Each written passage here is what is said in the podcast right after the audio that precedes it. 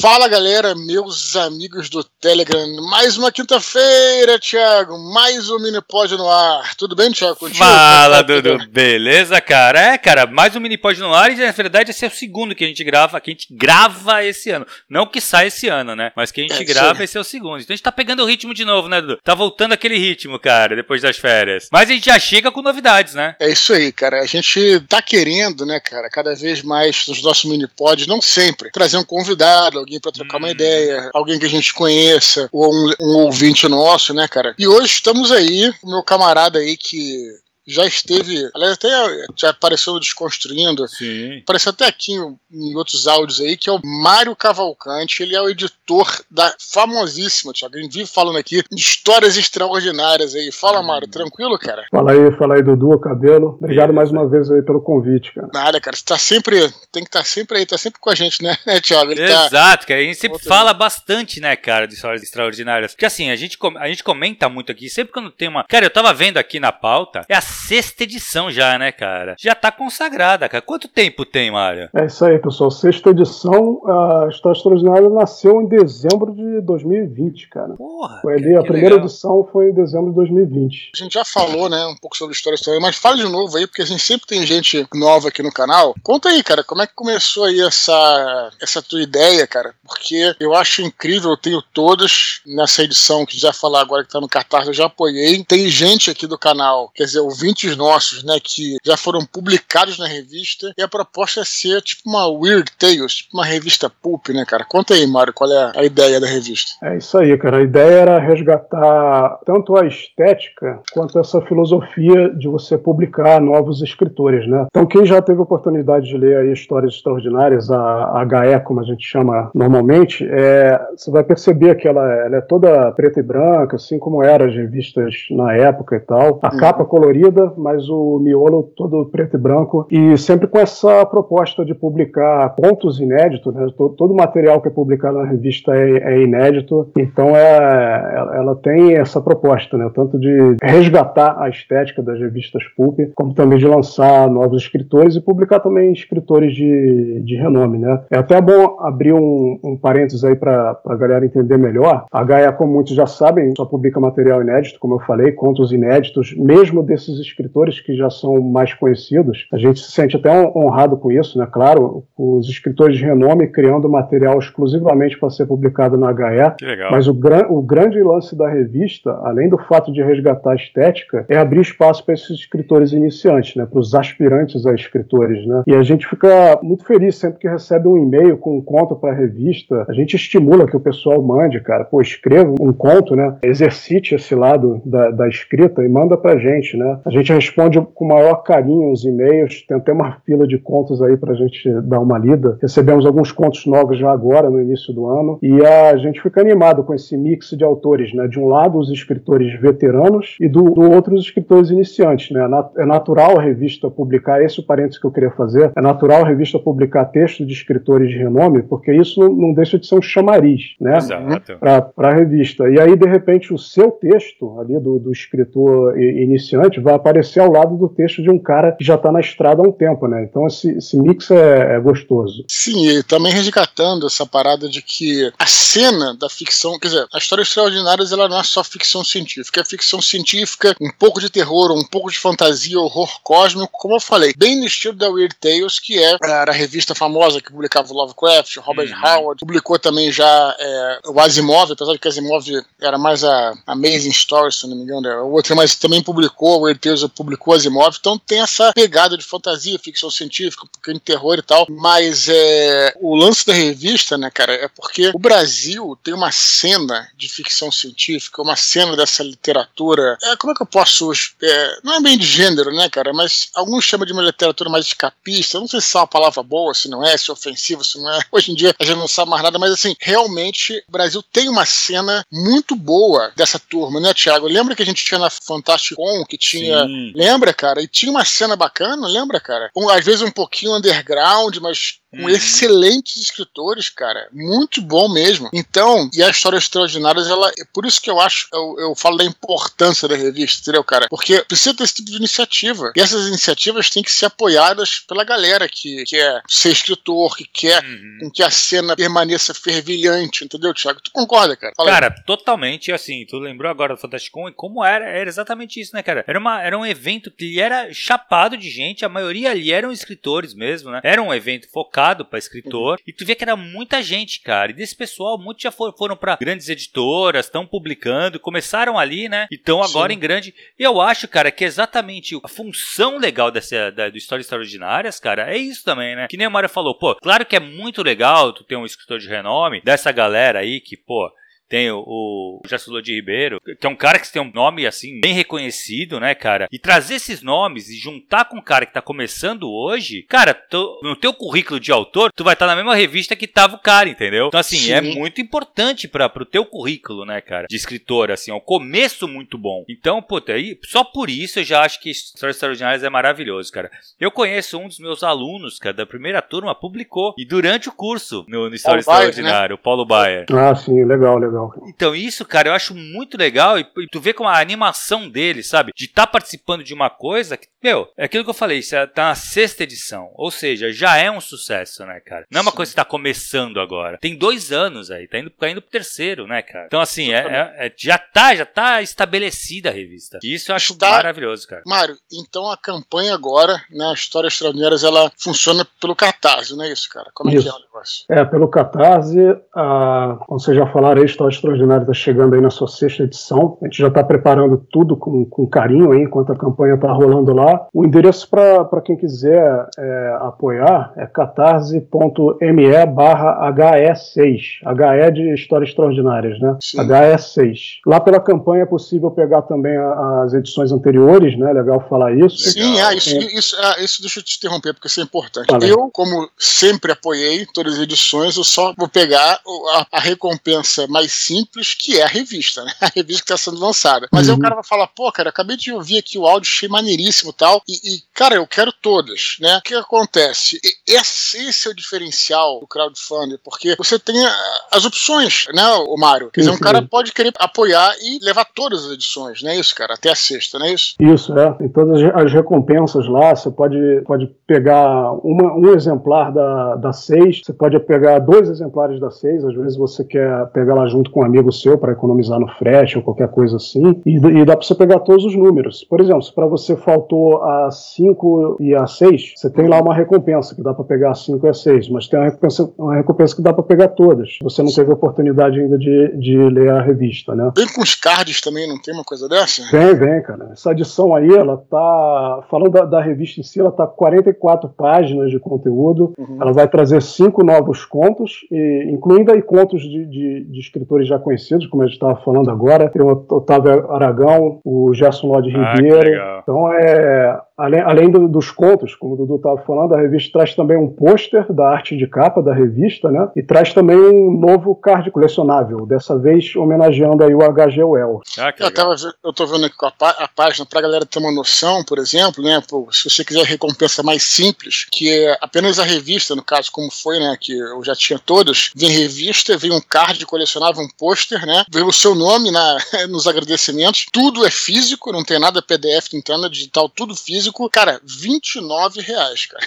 Quer dizer, então assim, é claro que tem o frete, logicamente, dependendo de você morar, vai mudar um pouquinho, mas é, cara, é uma parada muito acessível e eu insisto, porra, não é porque o Mário é, porra, meu amigo, não é, cara, porque primeiro que o material é excelente, segundo que eu acho que a galera que tá escutando, cara, não vou dizer que tem obrigação, porque ninguém tem obrigação de nada, mas assim, quase que uma obrigação moral, né, vamos dizer assim, não obrigação, mas é quase que uma, sei lá, uma, é importante que a galera galera apoia, porque vai receber revista, vai ler contos que são excelentes, não é, não é nada que a gente está fazendo para amigo, a qualidade é muito boa, e além disso tem a questão que eu tô te falando, da cena literária. Fomentar e, a cena, né? E, e, se você, e se você é um escritor que está nos escutando, você tem que participar dessas paradas, porque você vai estar tá entrando, de certa forma, nesse universo literário hum, também, né, exato. cara? Você vai poder lançar o seu, vai tentar, vai submeter o seu conto, pode ser que o seu conto seja aceito.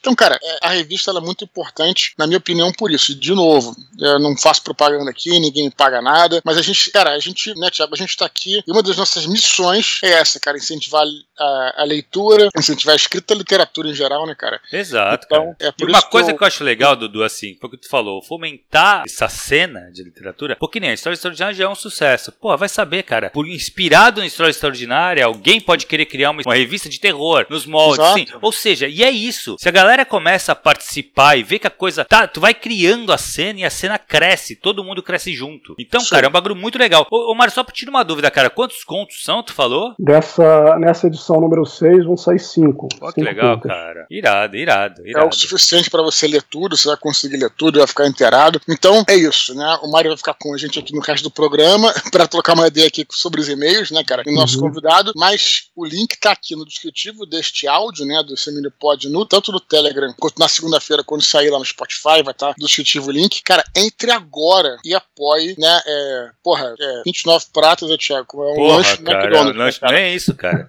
nem, o, nem o McDonald's é tão barato. É, deixa eu te falar, cara, mas assim, se você não quiser clicar no link, não tem erro, né? catarse.me barra HE6. Não tem como errar, né, cara? Isso aí. Dudu, vamos lá. É, cara, lembrar que tem um grupo no Facebook, Dudu. Pois é, cara. Eu já, antigo, eu, né? Eu, esse grupo eu já abri tem um tempão, eu não coloco quase nada lá. Eu tô divulgando aqui botar o link dos comentários aqui. Cara, quem quiser, é mais uma maneira da galera se conhecer, né, cara? Por, é, então, quem quiser, tem esse grupo aí. Eu acho que eu botei lá. É, não, é, não, é, nem Minipod, é nosso canal do Telegram. E aí, quem quiser, quem tiver Facebook ainda, quem ainda mexer no Facebook. É, então, a galera tá sendo do Facebook, né, cara? Mas o Facebook total, ainda tem as suas paradas que só o Facebook tem, que nem os grupos. Cara, é muito bom ainda, velho. Porque tu junta ali a galera que tá falando sobre a mesma coisa, né? Isso não tem no Twitter, no Instagram. Sim. Então é o Facebook Facebook é, infelizmente, uma, uma, parada que, que não conseguiram resgatar ainda é nas outras redes, né, cara? É, o Instagram tá tentando fazer isso, mas não é tão bom. Eu já falei aqui várias vezes, né? A ferramenta de eventos, cara, é muito boa, né? É. Muito boa do, do, Facebook. Então isso não tem. O que, que você acha, Mário? O Facebook traiu a galera aí quando reduziu o alcance dos, dos, dos posts, cara. Qual a tua avaliação aí, você como jornalista de tecnologia?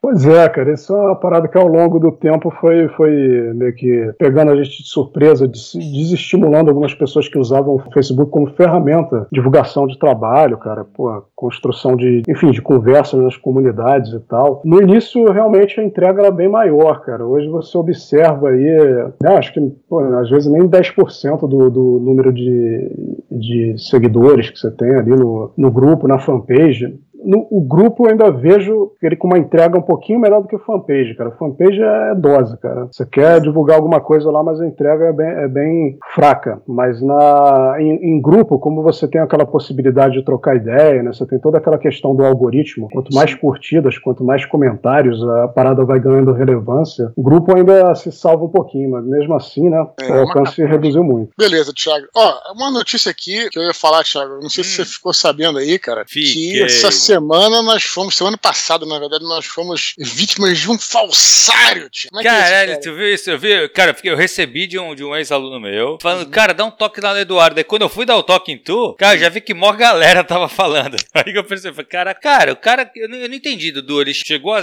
saber um pouco mais o que, que ele tentou fazer, ele tentou extorquir dinheiro, não, da galera. Não, não, o cara começou a conversar com a galera, só que o que acontece? O cara botou meu nome e minha foto. É. Claro que o arroba era diferente. Primeiro arroba arroba dele era HarperCollins. É, cara, da editora, cara, velho. Nada a ver. Bizarro. É, bizarro. E aí, depois eu, eu, denunciei, aí a galera denunciou, deve ter apagado, sei lá. Depois ele fez um que era Eduardo é, Underline Sport. Talvez ele tenha esse falsário tratante, esse builder.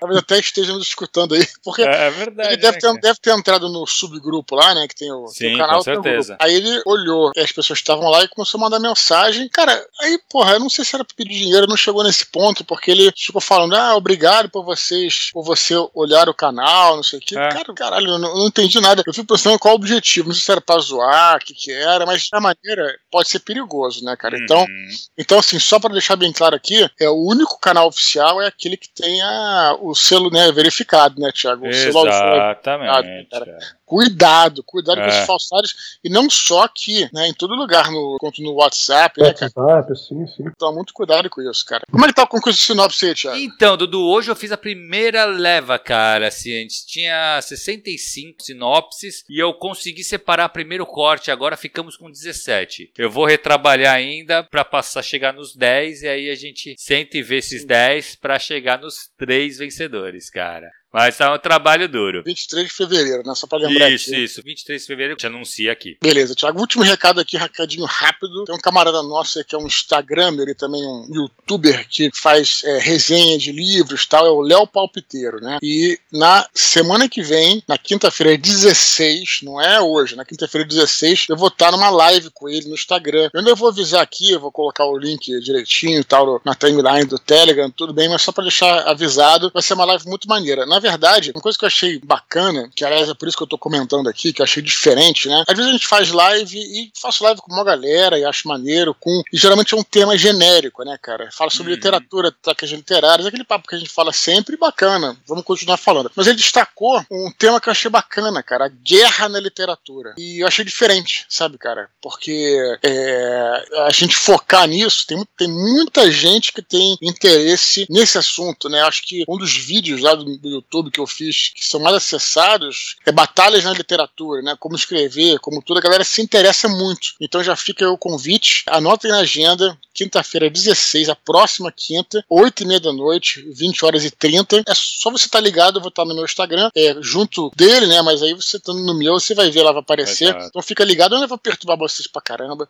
Enfim, Thiago. Mas é isso aí. Legal. Beleza? Beleza, Dudu. Vamos pros e-mails então, cara? Bora, vamos lá. Primeiro e-mail de hoje, o Cipriano. Ele fala assim, só ó. dá ele, só dá ele.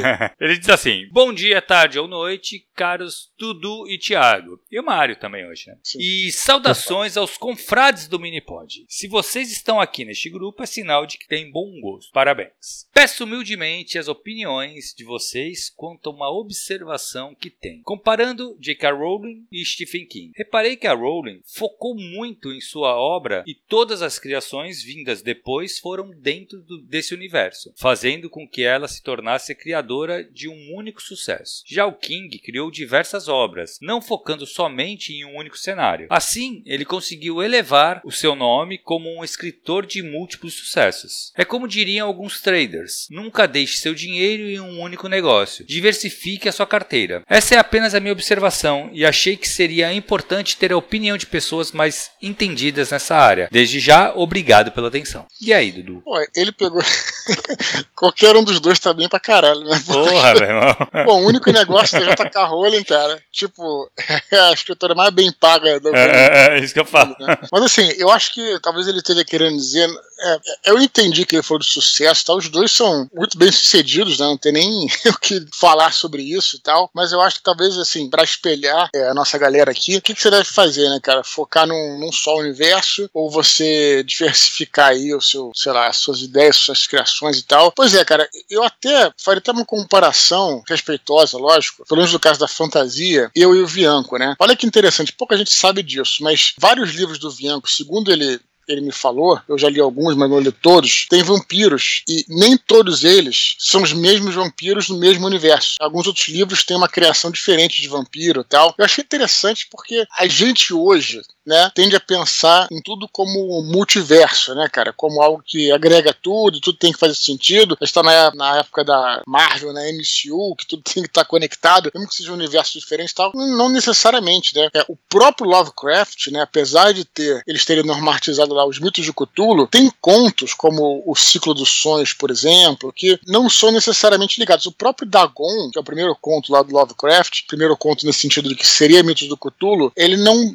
não dá a entender que é bem mitos. Parece um bicho do mar que sai e tal, é um conto bem simples, né? Então, eu diria que de modo geral, isso depende muito da pessoa, cara. Eu acho que as duas propostas são interessantes. Mas eu entendo o que ele falou, no sentido de que a gente tá sempre pensando nessa coisa de ter um universo sempre ligado. Tanto é assim que, cara, a galera ficava me perguntando se o Santo Guerreiro era o mesmo universo Exato, exato. da tetralogia Hum. né? Mas uma coisa que tem nada a ver com a outra. Quer dizer, é interessante como é que a gente já tá com a nossa cabeça é formatada para isso. Uhum. Talvez isso seja um reflexo dos nossos, dos nossos tempos, né? Da cultura pop em geral, etc. Mas, enfim. Mas só vou acrescentar que a. Rowling, ela fez, sim, outros livros, né? Que não tem nada a ver com Harry Potter e até foram bem. Exato, ela, o Detetive Strike lá. É. Publicou com pseudônimo lá e funcionou, cara. Funcionou, São cinco cara. livros já, né, cara? Não é, é pouco. É quase a mesma coisa que o Harry Potter, praticamente. Exatamente. O que você acha, Cara, eu acho, eu acho que é exatamente. Eu acho que tem um problema de você ficar no mesmo universo pro autor, eu acredito. Porque é o uhum. caso que a gente viu na J.K. Rowling. Ela não aguentava mais escrever, do Harry, escrever sobre o Harry Potter. Uhum. Eu acho que assim, o autor, como um ser criativo, cara, a tendência é ele querer criar outras coisas também. E você uhum. manter ele preso naquele universo pode ser prejudicial para a saúde mental desse próprio autor, entendeu? Então, claro. assim, eu não, no caso dela, ela foi escrever é, o policial porque ela tava já estafada de escrever sobre o Harry Potter. Uhum. E ao mesmo tempo que eu acho que, cara, você pode muito bem ficar ali é, girando em torno do, do, do, teu universo se você diversificar. Foi o caso que ela fez, né? Ela fez também agora do Harry Potter que ela foi escrever posteriormente. Ela escreveu a peça de teatro. E aí é uhum. bem diverso, né, cara? Ela voltou, ela voltou pro universo do, do Harry Potter, só que como uma peça. É diferente você trabalhar um romance, é outro, outra linguagem, né, praticamente. Uhum. Então eu acho que é, é, é isso, assim. Eu acho que é, pro autor eu acho que diversificar é uma coisa até para fazer com que ele saia. E o autor, eu vejo autores como um ser criativo, né? Então ele tem várias ideias na cabeça e nem tudo se encaixa no mesmo cenário. Sim. Entendeu? Então ele vai querer sair dali. E eu acho, cara, que quando ele colocou, a primeira coisa que me veio foi, foi essa coisa do strike. E eu lembro de ter lido uma, uma entrevista com ela, que ela falou que escrever o último livro do Harry Potter foi um parto para ela. Que ela não uhum. aguentava mais ficar naquele universo. E eu entendo, eu acho que deve ser difícil mesmo. Você ficar 10 anos sabe, no mesmo mundo, cara, sabe? Escrevendo sobre os mesmos personagens. Me... É, deve ser sacal, né, cara? E aí, Mário, alguma opinião sobre o assunto aí, cara? Cara, assim, quando eu, quando eu olho pra ela, assim, J.K. Rowling, eu, eu, eu, vejo, assim, que uma coisa que funcionou muito bem no caso dela foi a coisa da construção da comunidade, né, cara? Uhum. Então, assim, o assunto, o assunto era bom para muitas pessoas ali, foi uma coisa que fez atravessar é, gerações, né, digamos assim. Pode, podia, uhum. podia ser, por exemplo, o primeiro livro pode, poderia não ter sido um sucesso, mas funcionou e deu gás para ela, enfim, fazer as continuações e tal. Então, assim, foi se construindo uma comunidade lá em torno do, do assunto, né? Que no caso dela funcionou, né, cara? Você tem toda a razão, não pensei por esse lado. E realmente, né, cara, quando você tem um universo, você cria até, galera, com, com as roupas da Grifinória e bacana. Não tô falando zoando, não. Acho maneiro você criar esse tipo de coisa no universo. Stephen King, embora seja um escritor de um, um sucesso absurdo, o que que tem. Qual é a cola desses fãs dele? É o próprio Stephen King, não o universo uhum. em si. Exato. É isso, Exato. é isso que você queria dizer, não? Exatamente. Isso, é, sim. e uma coisa, cara, que nem. Tem uma coisa também que a gente pensa em a J.K. Rowling, né? O próprio universo do, do, do, Harry Potter, cara, ele ficou gigante, né? Tem muito, ele é sim, muito mano. multimídia, né, cara? Tem os filmes, tem a peça de teatro. Essa semana saiu um outro jogo, cara, que tá uma febre aí. Na galera gamer aí, cara, só se fala desse jogo. Que eu nem uhum. sei como é que é, mas é. Se passa em Hogwarts. Pô, uhum. cara, assim, ou, ou, seja, a, a coisa é enorme, né? Saiu, né, saiu do controle dela, eu ia falar, saiu do controle dela. Não saiu, não, porque falam que ela é, assim, mão pesadíssima para provar. Tudo passa por ela. E tem que passar mesmo, né? Tem, Mas, assim, cara, tem, tudo tem, passa por ela, cara. Tudo. Tu quer fazer um jogo no, no universo Harry Potter, vai passar na mão dela. Uhum, Qualquer perfeito. coisa. Então é sinistro. Comentando agora o outro lado, Stephen King, sei lá, mal, mal comparando, mas a gente pode pegar assim um, o exemplo do H.G. Wells, que eu acabei de falar lá no início. Né? Você tem a, a Ilha do Dr. Monroe, você tem que mais? Guerra dos Mundos, O Homem Invisível, cara, é Máquina do Tempo, você vê que um, uma história não tem nada a ver com a outra, mas são todos grandes clássicos. Sim. E, e é a mesma coisa que você falou, Dudu. Aí, aí no caso, é o H.G. Wells, cara é o cara ali. Assim como é o Stephen King, que você falou, o negócio da comunidade. Né? Você não tem uma comunidade em torno do, de um tema, de um assunto. É o, é o autor em Sim. si, né?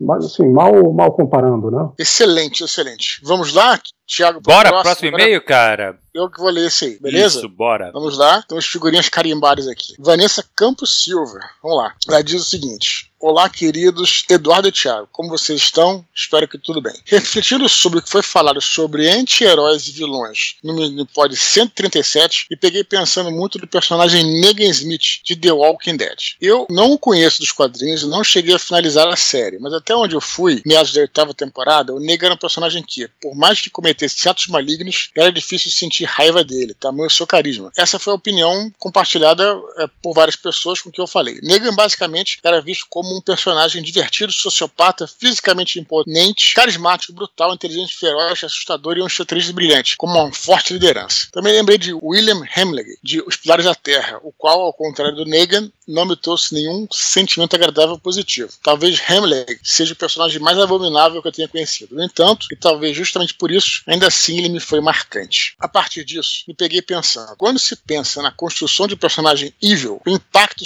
desse sobre o leitor e a maneira como ele será visto por quem aprecia a obra são determinantes desse processo, como vocês enxergam esse aspecto?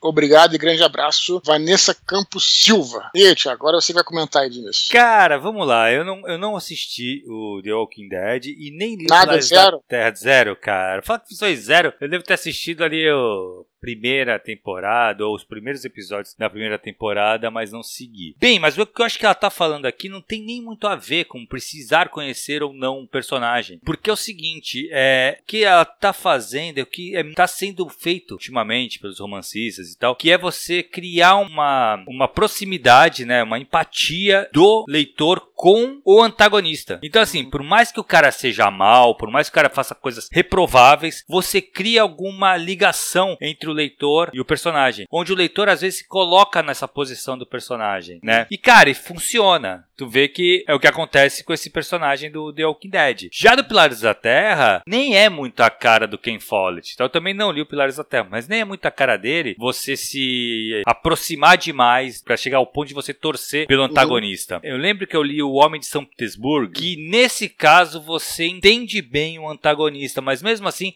você reprova e você não torce por ele. Uhum. Sabe? Você fica meio, pô, não, tá errado, tá fazendo uhum, tal. Uhum. Então, assim, é, eu acho que isso tem muito, tem muito a ver na construção que você faz para você criar essa empatia. Então, provavelmente esse Negan, por mais que ele tenha feito muita coisa ruim, ele deve ter feito alguma coisa boa ou ajudou alguém. Que aí você fala, putz, cara, eu faria igual, eu acho. Viu? E aí você começa a entrar e entender o personagem. Isso. Pois é, eu, cara, assisti The Walking Dead, também não, não me lembro qual foi a temporada que eu parei parei. Até lamentei quando eu parei, cara, porque eu gostava muito do Walking Dead, cara. E quando eu parei, não foi que ele é, perdi o interesse porque começou a ficar. Deixa eu ver, cara. Piorou muito, caiu muita qualidade, na minha opinião. É, no começo tinha umas questões filosóficas muito interessantes, sabe? De você, é, enfim, questão dos do zumbis, né, cara? Tinha uma galera que queria matar os zumbis, outra galera até achava que era uma doença. Tinha questões filosóficas interessantíssimas ali no Walking Dead, né? Quando você se coloca numa situação extrema, né, cara? Uma situação de, enfim, de extremo e tal. Agora, eu cheguei a ver uma temporada que entrava esse cara, o Negan Smith. Até onde eu vi, o cara era um terror, cara. Eu não achava uhum. nada. Ele era carismático no sentido que era um vilão que tinha o um senso de humor, que zoava, enfim, as vítimas e tal. Eu não sei, eu, não, eu não, talvez não tenha ido até onde ela foi, mas eu não gostava dele de nenhuma maneira. Então fica difícil, difícil comentar. Quanto ao, ao Ken Follett, aí beleza, eu acho que eu posso comentar melhor. Que é o seguinte, cara, o Ken Follett tem essa parada também, é, que é exatamente isso que você falou. Quer dizer, é você, você colocar as, as justificativas do vilão. Por que, que o vilão age daquela forma e como é que o vilão pensa. Mas ele não chega ao ponto, é interessante isso, né? De você criar empatia com o vilão.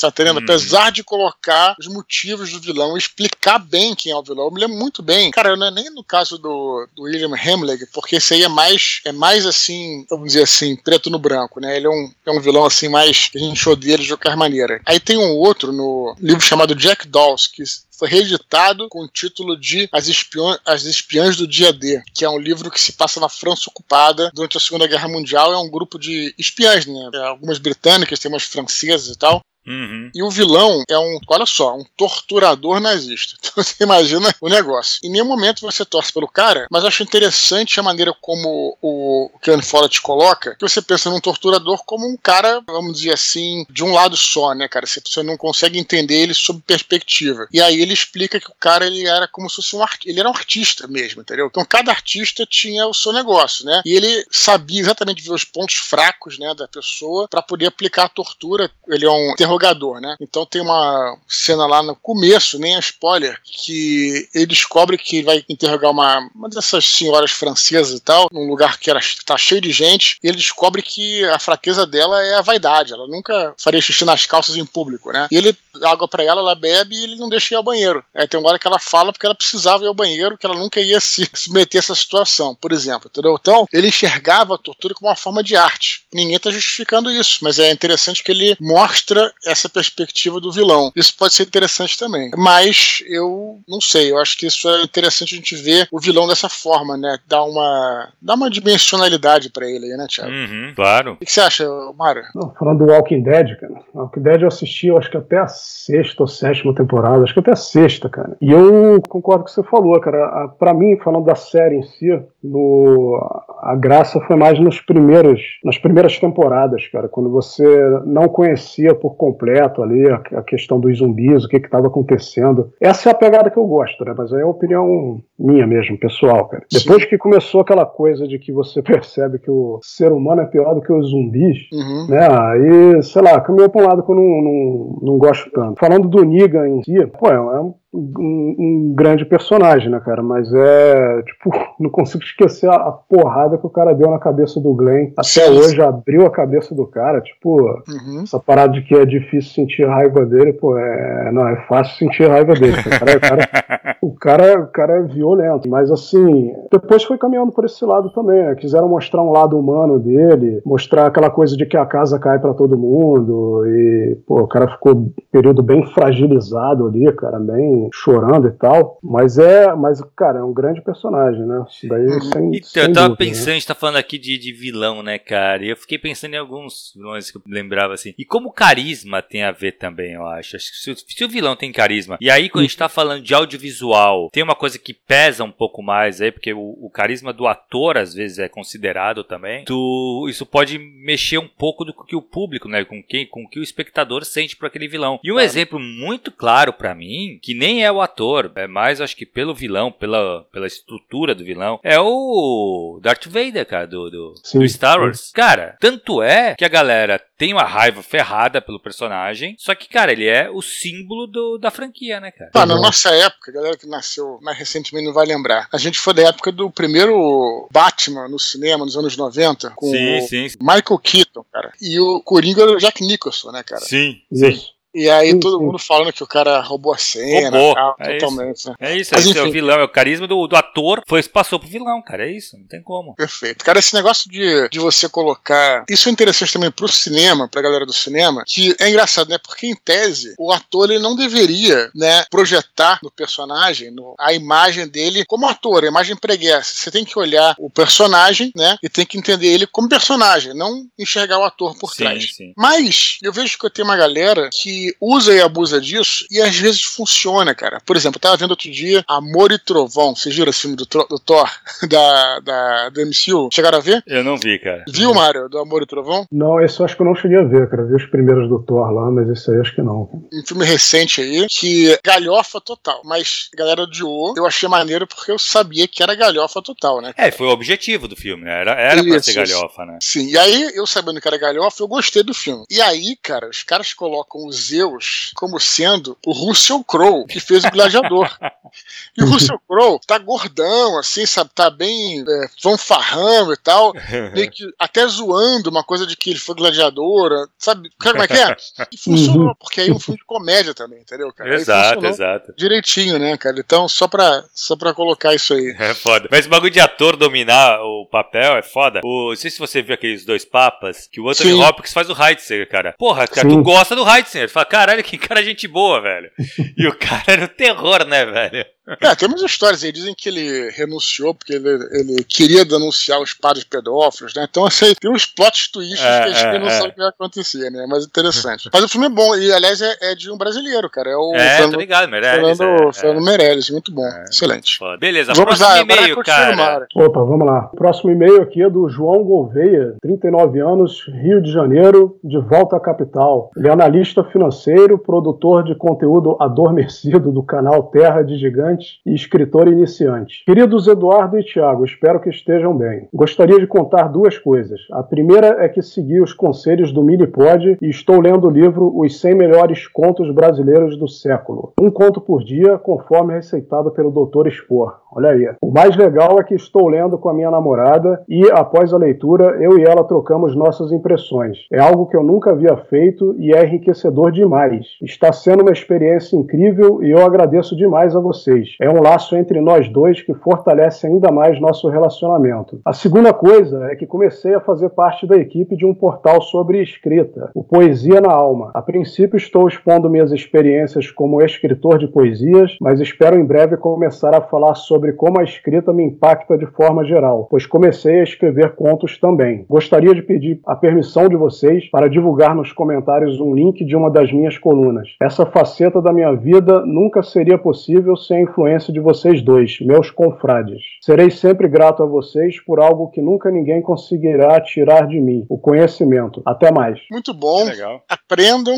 com o João Gouveia fazendo um bom jabá, né, cara? Uhum, o cara que quer, quer colocar o link nos comentários, é claro que está autorizado, autorizadíssimo. Coloca também o link do Terra Gigante também, por favor, João. Mas para pedir isso, ele escreveu um e-mail excelente, né, cara? Uhum. que acrescenta a comunidade, né, cara? O João Gouveia até quero saber também, mande um e-mail, ou então bote nos comentários aí, escreva pra gente. É, pode mandar um áudio se quiser também nos comentários, porque ele foi morar em Teresópolis uma época, isso que ele tava falando. E agora voltou à capital, não sei o que aconteceu. É, eu conheci o João uma vez que a gente fez um live no canal dele, Terra Gigante. O, o João é da nossa cidade, assim, meio oitentista o negócio, cara super maneiro, gente boa. E esse, para quem não conhece, a gente fala aqui direto, esse livro, 100 contos, melhores contos, contos brasileiros do século. E eu receitei, porque isso é quase que uma receita que faz bem pra, pra gente, né, Tiago? A gente Porra, é muito bom esse um conto por dia, né? Pra ir conhecendo, né, de forma até cronológica, é, a literatura brasileira nossa pelos, pelos contos, né? Então começa lá né, no final do século XIX, com Machado de Assis, aí vai pra, atravessando os, os, anos 60, 70. É um livraço, né, cara? E aí eu falei, lê um conto por dia para você ler o conto e ficar pensando naquilo. E agora que ele tá lendo com a, com a esposa, né, que ele falou aqui, é, cara, namorada, né? Ela já,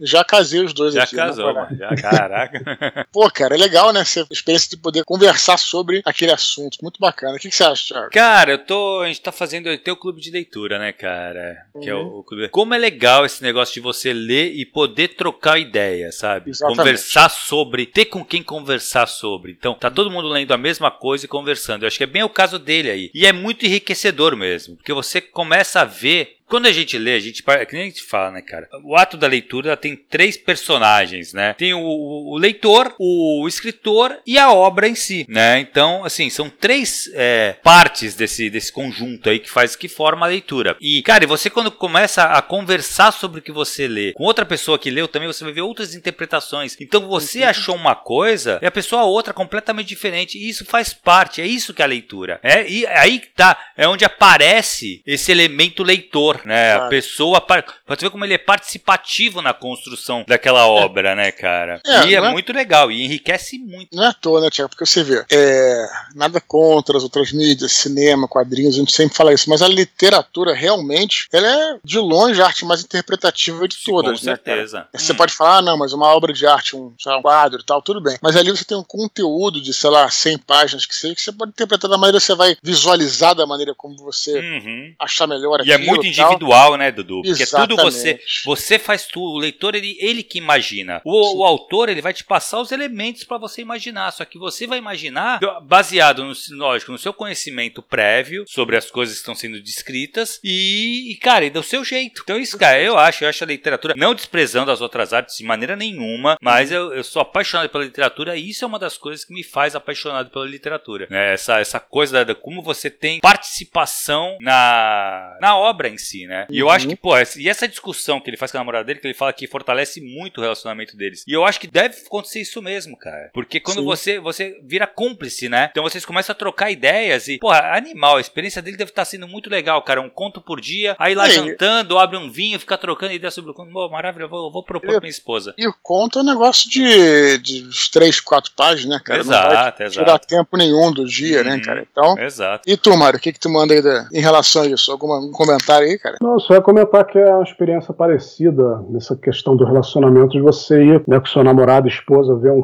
filme no cinema, cara, uma uhum. parada assim, e depois você comentar, trocar ideia, trocar experiência. Uhum. É, exatamente, isso. é isso mesmo, é. Então, e tu conseguir fazer isso com um conto, pô, maravilhoso. Muito legal a ideia dele, cara. Vou, vou propor pra minha esposa também. Retomar esse livro aí. Beleza, Dudu, vamos pras curtinhas, cara? Vamos lá. Primeira curtinha de hoje, MT Barreto gostaria de indicar o site Litcharts. Ele diz que lá é possível encontrar diversas obras da literatura mundial analisadas e explicadas ponto a ponto. O MT Barreto acrescenta que é uma ótima ferramenta para quem quer se aprofundar mais em algum livro. Cara, interessante. Eu não conheço, mas me parece interessante. Vou até procurar ver. É, o aí também pode ser usado aí de forma lado negro da força, né? Você pode, pra fazer para estudar para prova, né? Para a prova, exatamente.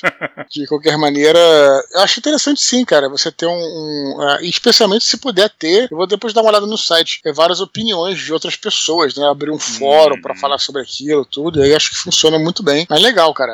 E também funciona como um catálogo, né, cara? Sim. É, tirando a, a zoeira, a brincadeira tal, a gente tem que agradecer muito a internet, cara, que a internet ajudou muito a literatura. Tem gente que acha que não, que é, as pessoas leem menos tal. Eu não vou nem entrar nessa discussão estatística, né? Porque nem tenho dados aqui exatamente para falar sobre isso. Mas você vê, no passado, né, no, no, caso do Brasil, por exemplo, a gente tinha, as pessoas tinham menos mídias, né, menos eh, um jeito, menos, menos jeito de conhecer uma obra, né? Você tinha os cadernos culturais, hum. você tinha uma revista, uma outra, e nem eram muitas revistas especializadas em literatura, que você via as resenhas lá e tudo, ou pelo, pelo boca a boca, porque aí sempre existiu. Mas com a chegada da internet, você poder ter sites como, ah, como o Scooby, né, cara, como os blogs literários. Hoje em dia você coloca na internet o nome de um livro, você vai ver muita informação, né? Coisa que não existia. Você ouvia falar de um livro, você, como é que você fazia, cara, antes da internet? Você só hum. poderia procurar no. Ou você ia na loja, né, na, na livraria, e se o livreiro não tivesse aquele livro, aquela informação, cara, não tinha outro jeito. E como é que chegava essa informação para você? Como é que você ficava sabendo de um livro? É, né, além desses cadernos culturais, só em revista mesmo, Exato. ou então um programa de rádio, talvez. Televisão, cara, podia ter até entrevista com o escritor. Agora, a televisão não tinha resenha de livro, não tinha nem espaço para isso. Eram cinco canais, cara. O uhum, espaço exatamente, era, é. era disputado a tapa lá. Então, uhum. é, bem ou mal, acho que isso ajudou, cara. O que, que você acha? O que vocês acham? Eu acho muito legal isso aí que tu falou de espaço espaço para literatura, eu acho que não tem assim cabimento. Eu lembro que já tinha a internet, mas eu lembro que tinha um programa, cara, que falava de literatura na cultura. Passava acho que domingo, final do dia, assim, que era o que eu assistia. Que mais, cara, vê, contava nos dedos. Eu sei que o Toreiro aqui de Santos ele tinha um programa também. Isso era mais pra no... frente, eu acho, né? Mas é, então, é, mas assim, não, antigamente, Dudu, não tinha, cara. Era boca a boca e jornal, né, cara? Isso, sim. É, onde, é o único jeito, única maneira. Uhum. Esse Charts, cara, pelo pelo que eu tava dando uma olhada agora, eu acho interessante, acho que só tem inglês, não sei se tem português, então é importante que você domine inglês, o inglês. Eu não sei se tem para obras brasileiras. Aí eu acho que seria legal alguém pensar até de se empolgar com essa, com essa parada para fazer em português. É interessante, mas eu acho que é mais é realmente para quem quer estudar o livro, entendeu? Ele não vai servir se você quer conhecer e tal. Eu não sei se vale a pena não, porque uhum. pelo que me parece ele é, vai, vai mais a fundo os temas assim... tratados, tal. Uhum. Eu achei interessante mas eu não, não sei se, é, eu diria, alcance. Tá falando mais de ter informação sobre o livro da internet. Ah, sim, porra. Vários tipos de informação, né? Não, então, e outra coisa, e a internet, Dudu, uma coisa que eu acho muito, muito boa da internet, nesse caso, é o, o até como a internet dá espaço para literatura de nicho, né? Isso, assim, isso. Porra, aí tu, porque aí, imagina, só tinha os jornais, e os jornais, tu tinha aquela coisa só da alta literatura, né, cara? Dificilmente tu ia ver alguém falando de Senhor dos Anéis no jornal. Não, não só alta, alta é bem entre aspas, tá, galera?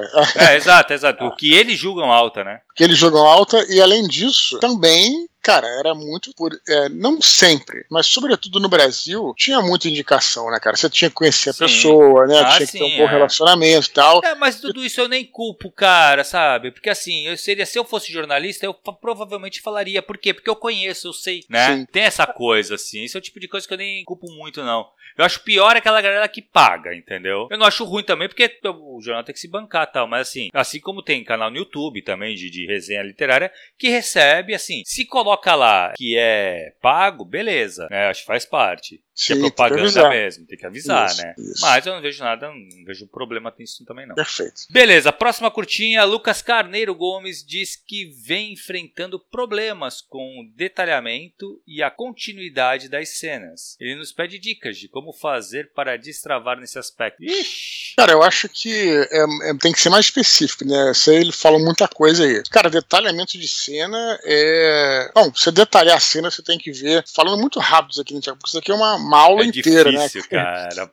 Mas eu acho que detalhamento, primeiro que você. Bom, a, a resposta prática a resposta simples né, e direta é prática, né? Você escrever, escrever, escrever e errar e consertar e voltar, entendeu, cara? Agora, detalhamento é, é aquela coisa que a gente já falou. É até onde você vai é, descrever a sua cena, detalhar a sua cena. Tem uma hora que se você, deta se você detalha pouco, fica pobre. Se você detalha muito, você se torna enfadonho. Então é esse meio termo, é só com prática, uhum, enfim. É e, lê, e lê muito, né, Thiago? Tem que uhum, ler, né, cara? É isso, é isso. Em relação à continuidade em si das cenas, cara, eu não sei se eu entendi, mas talvez fazer um roteiro, né, vá ajudar ele a, a dar um passo atrás do outro, né, cara? Entender uhum. as etapas, né? Exato. Para não ter esse plano de continuidade. Pelo que eu tô entendendo aqui, ele mandou uma curta, não deu para explicar muito. Lucas Carneiro, se quiser, manda um e-mail, uma, é, manda uma, uma um texto um maior para a gente né? poder entender, né, Tiago? O que, que você é. acha? Cara, assim, o, o detalhamento é aquilo, tem uma máxima que fala que você tem que escrever o mínimo possível, mas se fazendo entender. Ou seja, é exatamente o que tu falou agora, Dudu. Tu tem que falar tudo para não deixar uma coisa pobre, deixar com pouca informação, porque o cara possa imaginar aquela cena. Só que se você também detalhar demais, você fica chato. Fica uma leitura chata. Então, cara, tu tem que achar esse meu termo. Isso é feeling, cara. E aí, o Dudu deu, acho que o maior conselho de todos. Leitura, lê muito, muito, muito. Quando chegar na parte da discussão, você tá lendo o um livro, chegou na parte que o autor tá descrevendo,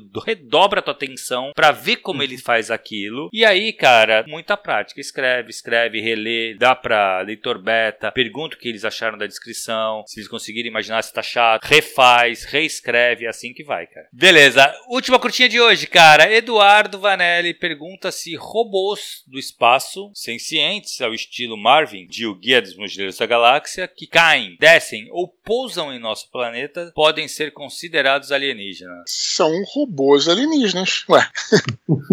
Eu ia falar para chamar né? o Solânio 3D, cara, para ajudar a gente aqui. São robôs alienígenas. O que, que você acha, Thiago? Eu, cara, eu não faço ideia. Eu, sinceramente, hum. eu acho que qualquer coisa que vem fora do, do, do da nossa Terra é alienígena. Não, porque, Agora, se é robô. É, não. extraterrestre, não, né? Porque eu acho que ele tá entendendo alienígena como uma espécie orgânica, né, cara? Entendeu? Uhum. Acho que ele entende dessa forma. E o robô seria um alienígena, é. né? Isso que essa que é a grande questão. Se é. pegar pelo pegar lá, você pegar lá pela, pela Marvel Super Heroes RPG, tu jogou, Thiago? Marvel Super Heroes RPG? Sim, sim, sim, joguei. Jogou? Lembra que tinha um, lançaram vários livros, né? E tinha um livro lá que tem classificação, que se classificava como mutante, humano alterado. Lembra disso? Robô. É... Não, lembrar, não lembra disso? Não cara? vou lembrar, cara. Na verdade, eu joguei, mas joguei muito pouco, cara. Eu não vou lembrar mesmo. Nem o sistema. Eu lembro que tinha uma tabela tabela no sistema, era um bagulho assim. Isso. Não, era muito bom. E aí tinha essa coisa, né? O robô é robô, alienígena é alienígena, né? Mesmo você sendo senciente ou não.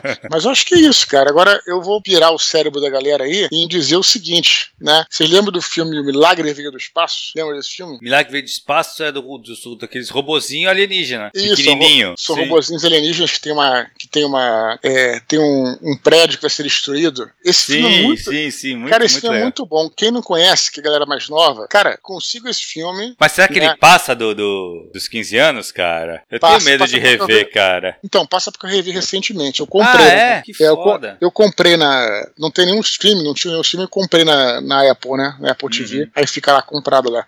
Mas pra pirar a cabeça do Eduardo Vanelli e de outros aí, eu tô dizendo o seguinte: se um robô é um robô, porque é lata, né?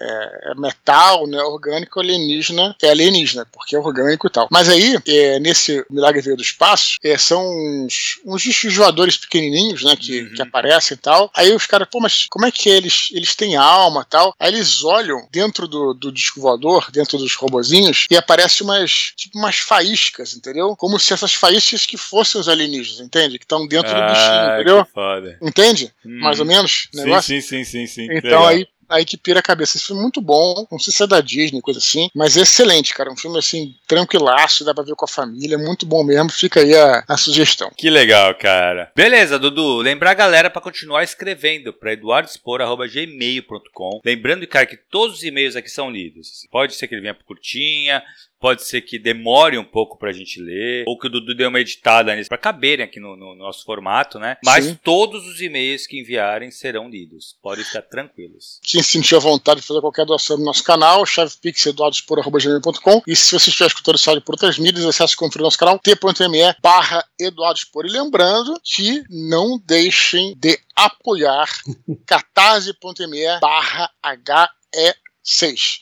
Mário, qual é o arroba aí do, do Telegram da Editora Mundo, que é a editora que faz o, a, a, revista. Isso, tem um canal de transmissão novo nosso aí, cara, que é o t.me barra EDTR Mundo. EDTR, né, de editora, EDTR Mundo. O canal não é, é, novo, né, a gente começou a divulgar essa semana, não é, tá longe de ser bombado igual do, do nosso Dudu aí, uhum. mas é, criamos lá mais uma opção para se conectar aí com, com a Editora Mundo, com histórias extraordinárias, Sim. com nossas novas produções aí. É, no descritivo vai ter um arroba, né, que que vocês vão ver que vai ser da editora Mundo, só vocês entrarem lá. E, Mário, a gente quer agradecer a tua presença aí, cara. Valeu por ter voltado ao programa aí, valeu por ter voltado às nossas conversas, nossas, nossos papos aí, cara. Muito obrigado, cara. Pô, eu, eu que agradeço aí o convite, cara, de novo. E deixar de novo aí o convite pra galera, cara. É, é, a Histórias Extraordinárias é um espaço para vocês escreverem, cara. Dudu e Cabelo podem falar sobre isso. É, a revista, por ser impressa, ela tem aquele. Ela tem aquele, aquele peso, né? De você ter um material publicado ali num, num suporte físico. Num, e, colecionável, né? Colecionável. colecionável. que vai ser importante também, de repente, para a carreira de vocês, de escritor. Com certeza, né, cara? E aquele negócio que eu falei também, tu vai estar junto no, na edição que você sair, você vai estar junto com um grande nome, cara, da, da nossa ficção científica aqui do Brasil. Então é muito importante, cara. Aí lembrando vale da, da tríade aí da, da Histórias Extraordinárias, que é ficção científica, sobrenatural e horror cósmico, né? A grande maioria dos contos uhum. é relacionada a esses três gêneros, a esses três temas. Que era bem do Pulp mesmo, né, Mário? É, pois é, é exatamente. Bem típico do, do Pulp. Muito, muito legal, cara. Muito legal mesmo. Excelente. Então é isso. Muito obrigado pela presença de todos aí. Thiago, estamos nessa. Valeu, Dudu. Semana que vem tem mais, hein, cara. Só aguardar. Valeu, um grande abraço. Até a próxima aí. Tchau, tchau.